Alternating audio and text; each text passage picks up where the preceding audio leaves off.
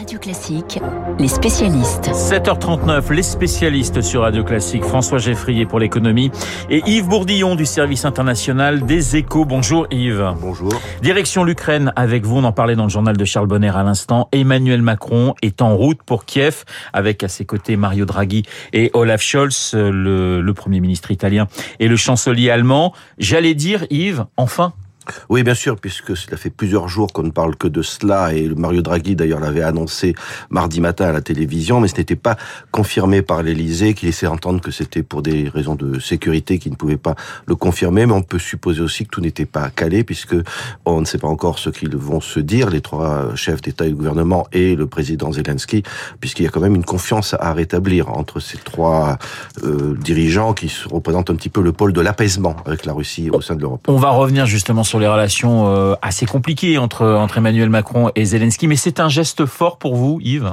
Bien sûr, puisque d'abord c'est une visite de très haut niveau, sans équivalent, avec trois chefs d'État et de gouvernement des trois plus grandes puissances de l'Union européenne, et puis surtout puisque ce sont ceux qui sont réputés les plus favorables à une, conciliation avec la Russie par opposition aux pays de l'Est et euh, aux Anglo-Saxons, parce qu'il y a effectivement des malentendus à dissiper, puisque le président Macron notamment avait cette phrase "il ne faut pas humilier Moscou", qui lui a été beaucoup reproché, que d'ailleurs il ne n'a plus utilisé depuis euh, dix jours même s'il a eu hier une phrase qui va poser un petit problème à Zelensky sur euh, précisément sur la Russie. Oui, hier euh, effectivement lors de son déplacement en Moldavie, Emmanuel Macron indiquait que l'Ukraine devrait à un moment négocier avec la Russie, avec Poutine. Vous le disiez, c'est vrai que les relations sont, sont, sont compliquées entre, entre Volodymyr Zelensky et, et, Emmanuel Macron.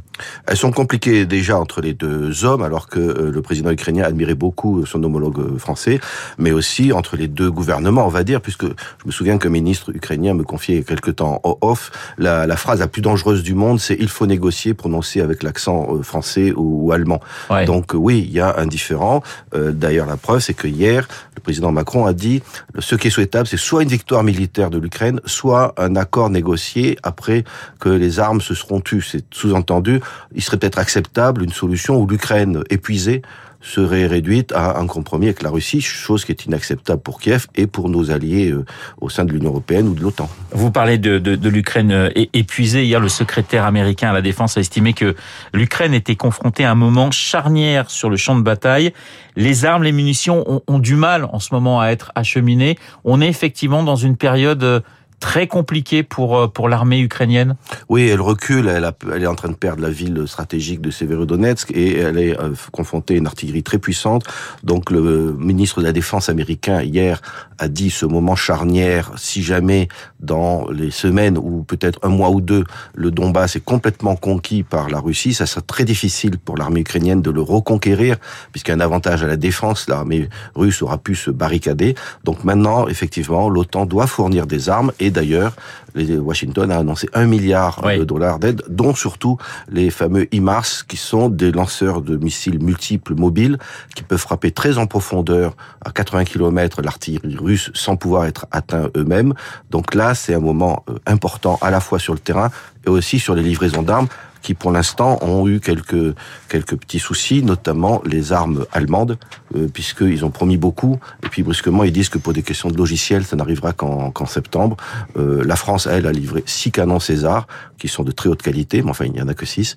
Donc oui, maintenant il y a des livraisons d'armes massives, d'artillerie puissante, qui sont attendues et qui vont peut-être faire basculer le conflit. Mais c'est ça, c'est en fait la, la, période charnière, c'est le moment où, où on dit je vais livrer des armes, et le moment où les Ukrainiens les reçoivent, c'est là où il peut se passer encore encore pas mal de choses. Yves Et, et où d'ailleurs les artilleurs ukrainiens doivent ouais. être formés. Donc ce qui explique ouais. parfois le délai. Il n'y a pas uniquement une mauvaise volonté. C'est qu'il faut former ces gens-là à, à des canons très sophistiqués. Yves, petite devinette, qui hier fêtait ses 69 ans, a eu Vladimir Poutine au téléphone et l'a qualifié de vieil ami. Ah, Xi Jinping, bien sûr, puisqu'il y avait cet entretien d'ailleurs très important, puisqu'ils ont montré une convergence d'abord anti-occidentale, puisque ce sont deux systèmes politiques euh, antagonistes au nôtre en quelque sorte, et surtout cette déclaration où ils ont dit qu'ils avaient une convergence sur le plan territorial, sous-entendu Taïwan pour la euh, pour la Chine, et de sécuritaire, sous-entendu la Russie face à l'OTAN.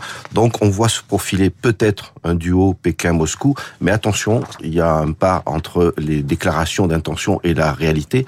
La Chine, pour l'instant, ne fournit pas d'armes lourdes à l'Ukraine, n'a peut-être pas envie à la Russie, pardon, n'a peut-être pas envie de se couper des Occidentaux qui sont quand même ses principaux clients et ses principaux fournisseurs. Yves Bourdillon du service international des échos ce matin euh, dans les spécialistes. Merci Yves. Les spécialistes encore et toujours, mais cette fois avec François Geffrier. François, McDonald's va payer une amende gigantesque au fisc français. Oui, plus d'un milliard d'euros. On ne sait pas exactement hein, s'il s'agit euh, forcément du secret fiscal. Peut-être un milliard 250 millions d'euros. En tout cas, McDo a accepté la sanction. Elle doit encore être validée par un tribunal ce matin. Amende acceptée pour éviter des poursuites pénales. C'est donc un deal qui a été trouvé. Un milliard c'est évidemment colossal. On est proche d'ailleurs d'un record absolu. En l'occurrence, Airbus avait dû payer 2 milliards 100 millions d'euros euh, début 2020 à la France, mais c'était pour une vaste affaire de corruption, hein, pour mieux vendre ses produits. Cette fois, McDo décroche la palme de la plus grosse punition fiscale de tous les temps en France.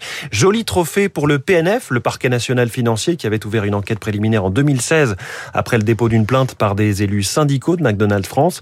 Plainte pour blanchiment de fraude fiscale en bande organisée. Et on retrouve une figure connue dans cette affaire. Elle n'est plus la juge anticorruption euh, redoutable, redoutée des années 90. Elle est devenue avocate. C'est Eva Joly, l'ancienne ah candidate euh, des Verts à la présidentielle, et sa fille Caroline Joly, toutes deux qui défendent donc ici les plaignants.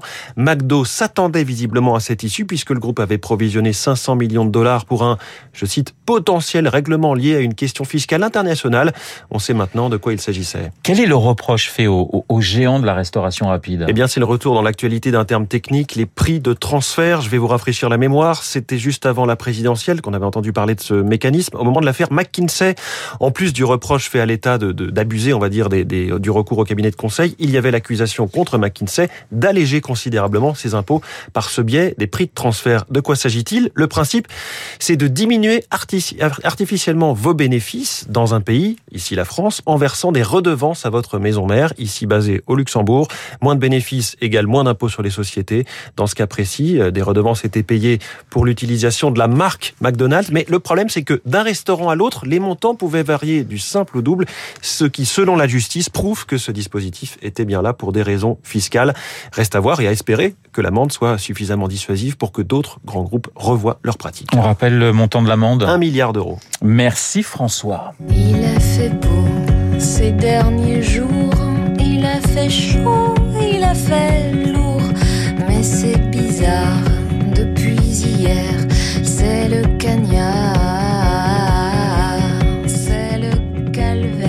cagnard, les fortes chaleurs qui touchent l'hexagone, le mercure, vous le savez, s'affole. Et Marc Bourreau a décidé de s'intéresser euh, dans son journal imprévisible à cette canicule très précoce. Chaleur, transpiration et ventilateur. Marc